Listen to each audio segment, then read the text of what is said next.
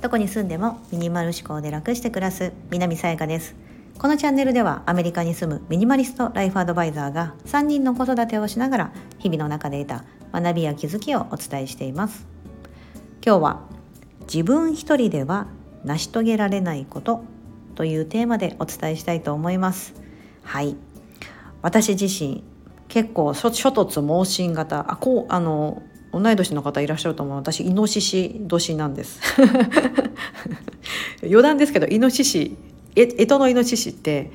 あの干支は中国から来てると思うんですけどあのピッグなんですよね。ピッグって日本人の感覚からすると豚じゃないですか。え私豚年じゃなくてイノシシ年なんだけどみたいなことをですねあのシンガポールにいる時にですね「えー、さやさんピッグなの?」みたいなこと言われて「違う豚じゃない」みたいな「イノシシだ」みたいな感じで 言ってたのがあったんですがあのまあすいません余談でした諸突まあ盲信型のように見えてその内面は非常に怖がりというかうんなんかそのあの16年間私はずっとなんか一歩踏み出そうとしてもう本当の諸突猛進型だったら16年もですねあの自分のビジネスやりたいと思ってなんかこう独立したいとかねフリーランスになってみたいとか言ってて本当だったらそれやってると思うんですよ。バーンってバチコーンみたいな感じで、うん、当たって当たって砕けろじゃないですけどそれこそ若い時の方がねできるじゃないですか。でもやっぱりすごく保守派で 不安怖がりでできなかったんです。まあ、それでもあのもう本当一年発起で、まあ、会社を退職しやっぱそこの背中を押してくれたのはやっぱ夫だったんですよね。うん。まあ、やっぱり夫とはやっぱり生計を共にしてるっていうのもあって私が仕事を辞めるということは彼への負担もかかるじゃないですか。だからやっぱり一番に相談してるのは彼だったんですけどいやもう今しかないよみたいな、うん、やりたいこと見つかってるんだったらやろうよみたいな感じで言ってくれて私はもうただ一言「いやでももったいないじゃん」みたいなもう一言だったんですよ。なぜなら安定した収入があったのではい。でもその収入を捨てて、まあ、捨てるというかそのそれを、まあ、安定をちょっと捨ててまあ、一歩踏み出せた、まあ、そこは夫の力が非常に大きかったんですけどもでもいざ自分でですねやり始めた、まあ、それが今から遡ること2年前ですけどやり始めたらもう分かんないことだらけなんですよね。でここに関してはその後押ししてくれた夫に言ったところで夫はまあ、会社員なので「いや俺は分かんないよ」と、まあ、それはそうだから私も聞かないんですけど、うん、なのでそのやってる人誰だろう？みたいな感じでもう聞くとか真似るとかどんな風にやってるんだろうってもう自分でもうとにかくとにかくやるしかなくそしてなんとかその中でも自分ができそうなことをやり始めるってことからまあスタートしたんですよね。うんで一番初め、まあ、なんだろうなこの私今こうフリーランスで、まあ、2年経って今はもう本当自分で自分の仕事をコントロールというかできるようになってきててあこれ私の今理想としてる働き方だわみたいな風に思えてるんですけどでもここにたどり着くまでいろいろ右往左往トライアンドエラーとか落ち込んだりとかいろんなことをしながらここまで来てでも支えてくれてる方ねいっぱいいるんです。あのちょっとご紹介したくて私が誰に支えてもらってるのか。あの今日お申し込みあこれはもうええ、っと日本の皆さんからするとちょうど昨日になりますがあの昨日お伝えした2024年1月からスタートする S ビーイング私のオンラインサロンのそのこの立ち上げもそうですけどもあと私がフリーランスになってから本当いろんな方々に支えていただいてて、まあ、特にっていう方をですねもうまずまずこの方が鼻外せないのはエイリさんなんですよ能登谷エイリさんです。はい、あのビジュアルコンサルタント。で今東京の、えー、方でビジュアルコンサルタントとして活躍されててついこの間初の書籍も出されてた私にとっては先輩。ちなみに前職のその16年勤めてた会社の時の先輩でもあるんですよ。先輩に先輩なんです。なんですけど、まあ、もちろんその前職で働いた時はそのその時でやっててでエイリさんのすごいところっていうのはそのなんだろう。人人をな何のその見返りもなくというかなんかなんか好きだからとかなんかできできるでしょうみたいな感じでものすごく応援してくれるんですよね。うん、まあ一言で言うと面倒見のいいお姉ちゃんみたいな感じなんです。すごい気にかけてくれて私がその一番初めに、まあ、フリーランスでやり始めた時でその前も私が育休とか取ってなんか私本当はまだ会社員だったんですけど私本当はね自分でやりたいと思ってるんですよねってであのそれはもう私がまだ会社員で勤めてる時もエイリさんって知っててあそうよね。さやかちゃんお金貯めてたもんね。みたいな。私なんかいつか起業したいって言ってなんか起業するのに1,000万ぐらいあればなんかいけそうな何かしらいけそうなんで貯めてますとか言ってて。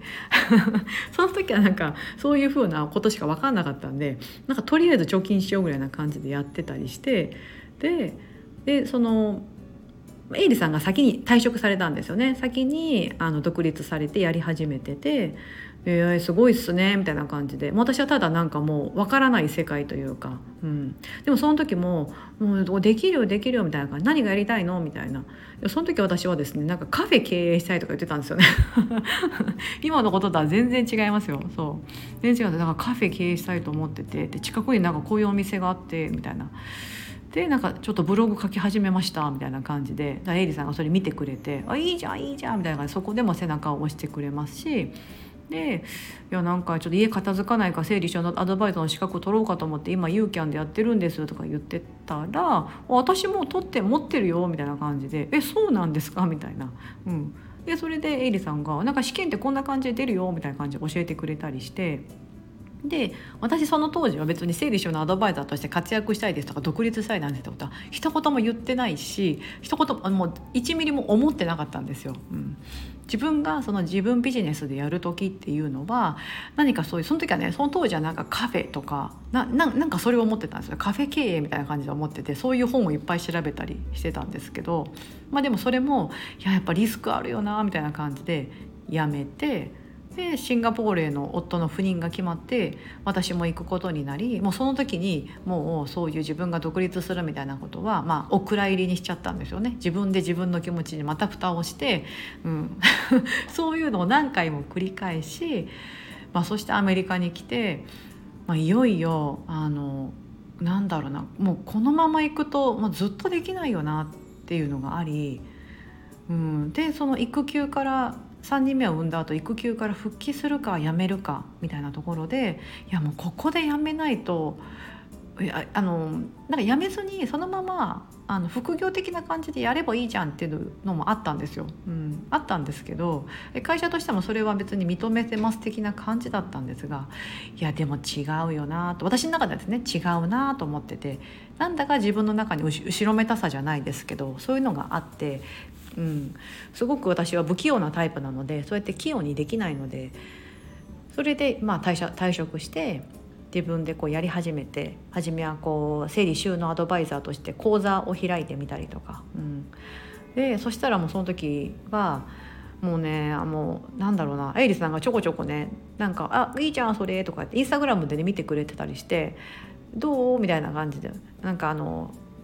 ね、あの申しお申し込み来たみたいな感じで言ってくれてたりあと私がインスタグラムを伸ばしたいというのでこうやってたらそのバーってこう伸びてでもうちょっとしたら1万人みたいな時時にですねもうエイリーさんがちゃんとかもうずっと見ながらカウントダウンしてくれてるんですよ。今9998人やでみたいな感じあと2人とか言いながらやってくれててそう私のこの1万人行く瞬間を見てたのはね多分エイリーさんただ一人だったんですけどでそうやってすごいこうね応援してくれてて。でもなんかもうなんだろう私としてはエイリさんめっちゃ忙しい人なんででかつその私みたいなこのピヨピヨみたいみたいな人をいっぱい見てるんですよね。うん、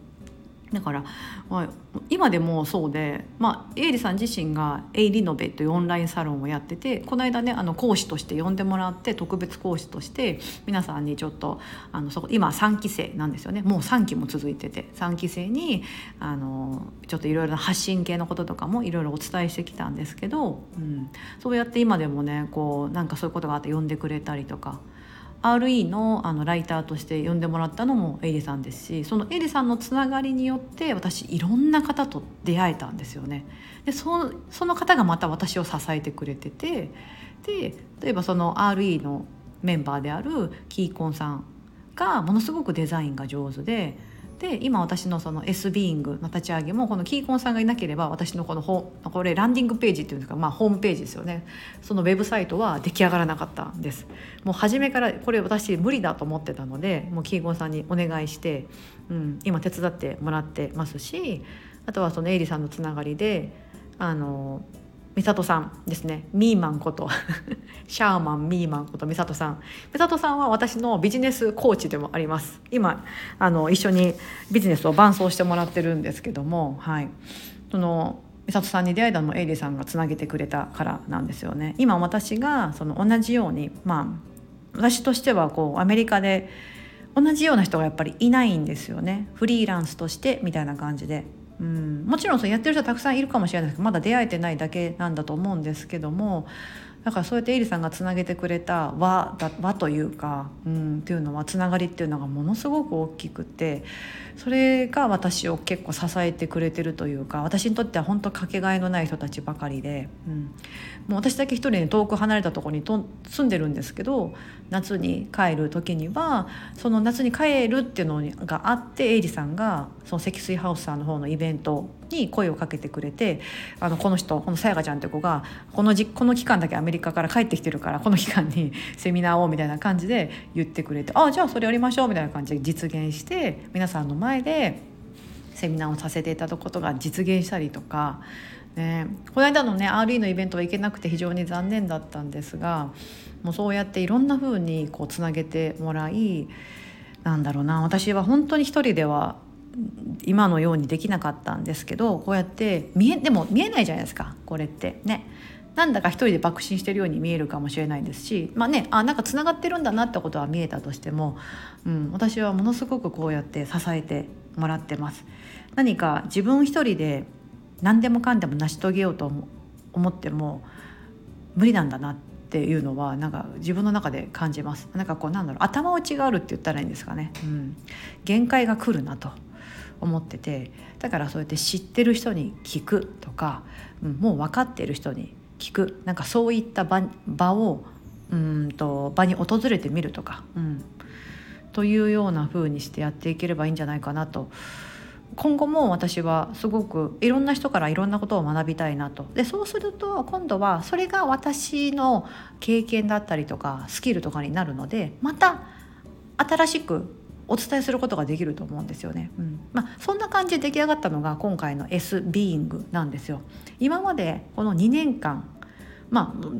まあ、その前例えば16年ぐらい私はモヤモヤしてたのでこの16年のなんか自分の右往左往があってやっと会社を退職してじゃあやり始めてこの2年の間でどんなことをやったからできたのかですし私ものすごい体系立てて話すことができるそれは自分の中の多分得意な部分なんですよね。うん、だったりそれぞれの人が持ってる才能みたいなとことかも見つけることができる、うん、のでそういったところそのままの自分で輝く方法。私が私自身が今そうやって自分自身のなりたい姿だったりとかつい2年前までにああ時間と場所に縛られず自由に働きたいなとか自分が得意なこととかを仕事にしていきたいななんて本当に2年前の時はうっすら考えてて今ふと思うとあめっちゃ実現してると、うん、自分がなんだろうな過ごしたい暮らしなりたい姿。まあちょっと体型はねあのまだですけど。体型はまだブヨブヨなんでまだなんですけど。なんかその目指す目指してた理想の働き方だったりとか、うん、あなんかできてるみたいな。何やったんだろう。でバーっていろいろやってたらあこれはもう皆さんに伝えるしかないと思って出来上がったのが